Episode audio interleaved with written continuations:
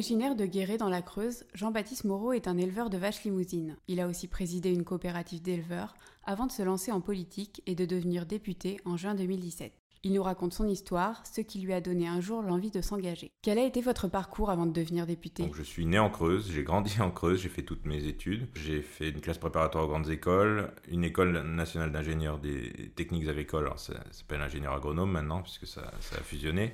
Et ensuite, bah, j'ai travaillé euh, dans le conseil aux agriculteurs, en élevage plus, plus précisément, dans le commerce international aussi d'animaux. Et puis, euh, je me suis installé sur l'exploitation familiale en 2006. Et donc j'ai repris euh, l'exploitation familiale. Donc j'étais agriculteur depuis 2006. Je le suis toujours d'ailleurs à la date d'aujourd'hui. Et puis j'ai été président d'une coopérative de 300 éleveurs et président d'un abattoir aussi euh, pendant 6 ans. Qu'est-ce qui vous a fait vous intéresser à la politique? Alors, je m'intéressais à la politique depuis très longtemps. J'ai participé à quelques campagnes, notamment des campagnes régionales euh, sur les élections au conseil régional en 2015. voilà, mais jamais encarté politiquement. Et puis, euh, bah, c'est euh, En Marche qui m'a convaincu de m'engager plus concrètement en politique par euh, bah, la logique de la Grande Marche hein, à laquelle j'ai participé pour faire remonter des idées du terrain vers le haut pour construire un programme. Voilà, j'ai dressé quelques suggestions de programmes au niveau de, d'En Marche, au niveau de mes thématiques à moi, c'est-à-dire l'agriculture principalement et la ruralité. Donc j'ai envoyé mes contributions tout au long de l'année 2016, on va dire.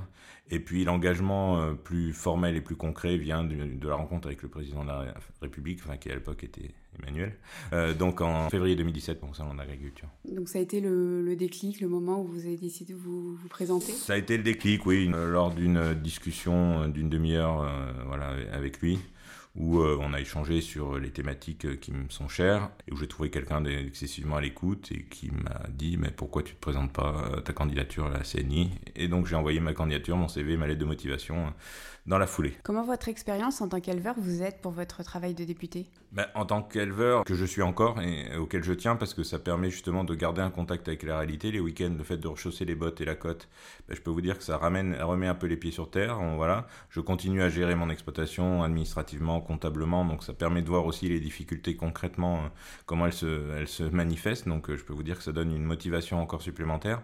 Et puis euh, ça permet un contact avec mes collègues agriculteurs, mais pas seulement. Hein. Voilà, je, retourne tous les week-ends et, j'y tiens, et c'est hyper important. Et du vendredi au lundi, j'essaye d'être le plus présent auprès de, des Creusoises et des Creusois pour voilà, vraiment avoir l'échange concret avec les gens du terrain. C'est hyper important. Mon expérience de président de coopérative et de président d'abattoir m'a donné aussi une vision de toute la filière agroalimentaire qui me permet aujourd'hui de discuter aussi avec la grande distribution, d'avoir un certain nombre d'échanges sur l'ensemble de la filière agroalimentaire. Et puis, voilà, je suis né, j'ai grandi dans un territoire, euh, ce qu'on appelle hyper rural, donc j'en connais à la fois ses difficultés, mais aussi ses atouts, parce qu'on parle toujours des difficultés du monde rural. Il faudrait parler un peu de temps en temps de ses atouts, et c'est aussi important. Et quel est le combat qui vous tient le plus à cœur? Le combat qui me tient le plus à cœur, c'est justement de redynamiser euh, ces territoires qui ont été longtemps un peu oubliés. Alors, c'est un peu euh, une image d'épinal que de dire ça, que c'est ce qu'on a appelé la diagonale du Vic pendant des années, mais c'est vrai qu'on a misé beaucoup sur toutes les métropoles. Et par rapport à ça, on a attendu que ces métropoles ruissellent sur, euh, sur les campagnes. Le problème, c'est que c'est pas le cas aujourd'hui. Au contraire, elles aspirent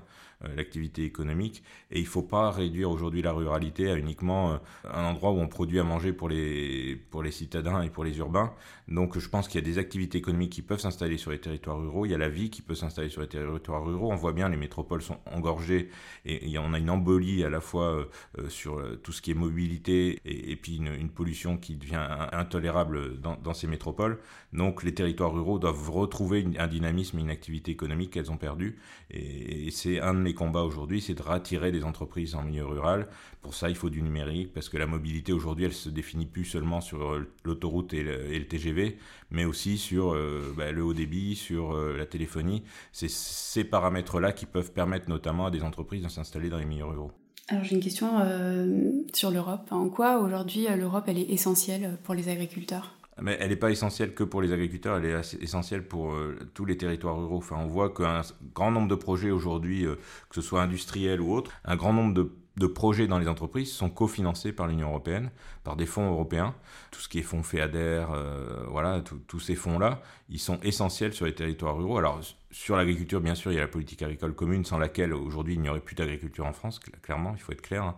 Sans politique agricole commune, euh, sans Union européenne, sans l'euro, aujourd'hui il n'y aurait plus d'agriculture en France. Euh, il faut, il faut être clair avec ça.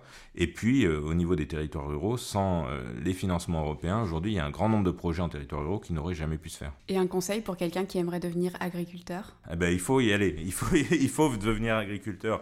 Aujourd'hui, on, on, met en place tout l'environnement pour améliorer le revenu des agriculteurs, parce que c'était ce qui posait problème, mais c'est Enfin, un métier hyper enrichissant où vous faites jamais la même chose, où vous êtes euh, confronté euh, tous les jours à, des problématiques différentes et, vous êtes dans un, dans un cadre de vie magnifique, un univers préservé. Mais il faut bien prendre conscience et, être au contact du consommateur en permanence et, bien écouter ce que euh, la population et le consommateur vous dit parce que et pas penser que c'est uniquement de la démagogie ou, des choses comme ça, mais que aujourd'hui l'agriculteur il doit répondre à la demande de la société. C'est hyper important et il faut qu'il soit à l'écoute de, de, ce que la société demande. Merci beaucoup, monsieur le député, de nous avoir raconté votre histoire. Retrouvez tous les podcasts de La République En Marche sur SoundCloud, iTunes et Deezer. À bientôt!